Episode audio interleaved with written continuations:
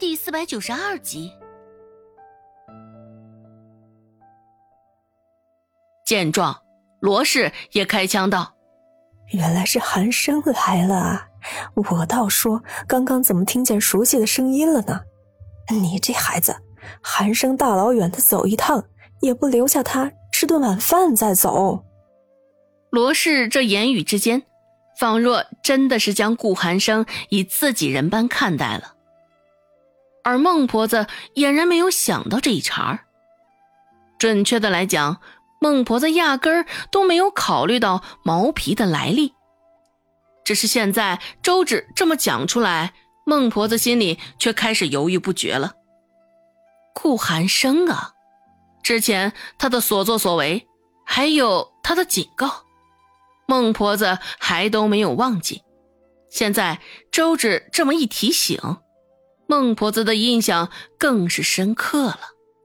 毛皮近在眼前，完全是唾手可得了。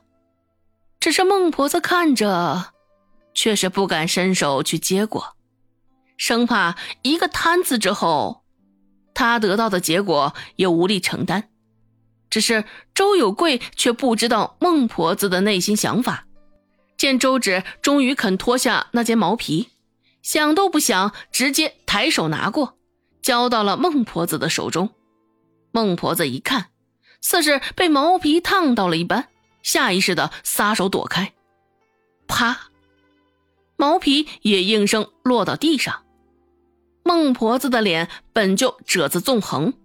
现在愁眉苦脸的，更是皱皱巴巴，难看极了。周有贵不解的问道：“娘，这是毛皮啊？你不是想……”后面的话还未说完，就被孟婆子打断了。“哎呀，你个蠢东西，你没有听说这是顾寒生给的吗？嗯，是顾寒生啊。”被孟婆子这般阴晴不定的情绪给吓到，周有贵索性也不愿意再搭理此事了，直接蒙着头吃饭。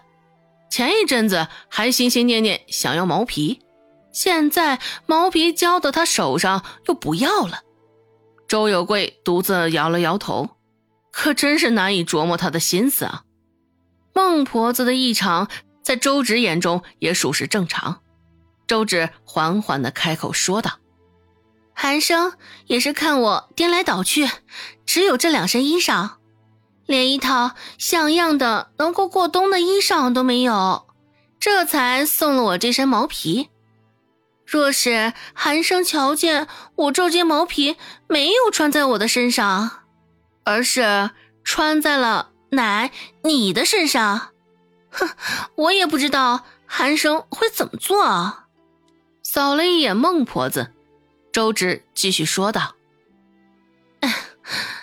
平日里这个人脾气就大得很，看在我的面子上，恐怕也很难放过奶啊。”那件毛皮就这样静静的躺在地上，周芷上前捡起，又轻轻拍了拍上头的灰尘，周芷就这样放在孟婆子的面前，只需一伸手。就能拿到，也不催促他做决定。周芷不急，绕了一圈，周芷重新回到位置上，有意无意的说道：“寒生说，等过段时间得好好找仁惠堂的董掌柜谈谈。怎么我当大夫这么久了，还没赚到一件过冬的衣裳？唉，若是顾寒生真的去寻了董掌柜。”那他克扣周芷的事儿，他不就全都知道了？想到这儿，孟婆子忙舔着脸，嘴角扯起一抹笑道：“ 哎呀，瞧我这记性，是该给你们准备过冬的衣裳了。哎呀，前两天还记着呢，今儿个，哎呀，竟又忘记了。哎，这毛皮呀。”既然是顾寒生送你的，我当然不好拿着了。哎，你呀，好好保管啊。在孟婆子这儿，当真是偷鸡不成反啄把米。孟婆子心里苦啊。对于顾寒生，大致的了解也并不是很多。看到孟婆子现在这副状态，大志也甚是不解。大志突然问道：“这个顾寒生就是上回秋狩大会上遇到的那个吧？”狩猎大会上的确是遇到了顾寒生，但也遇到了顾寒征。听着大志这样的描述，也不知道他口中的那个指的是谁。还未待周芷开口回答，孟婆子率先开了口：“啊，这顾寒生啊，可是我们镇上出了名的恶霸。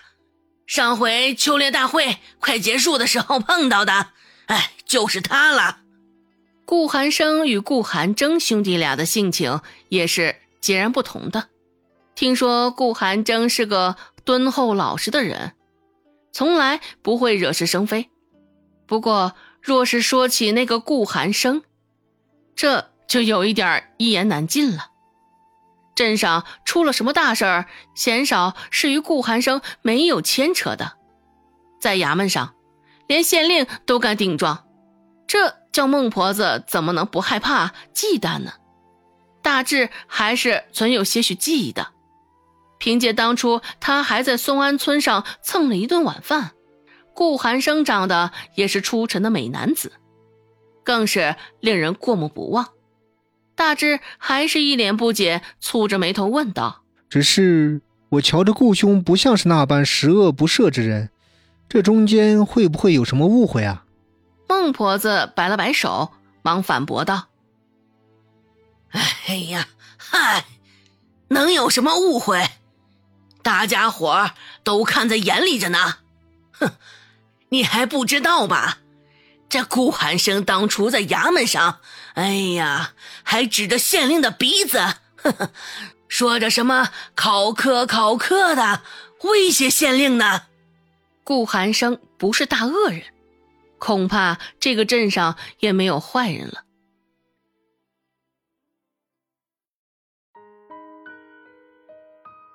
本集播讲完毕，感谢您的收听。感兴趣，别忘了加个关注，我在下集等你哦。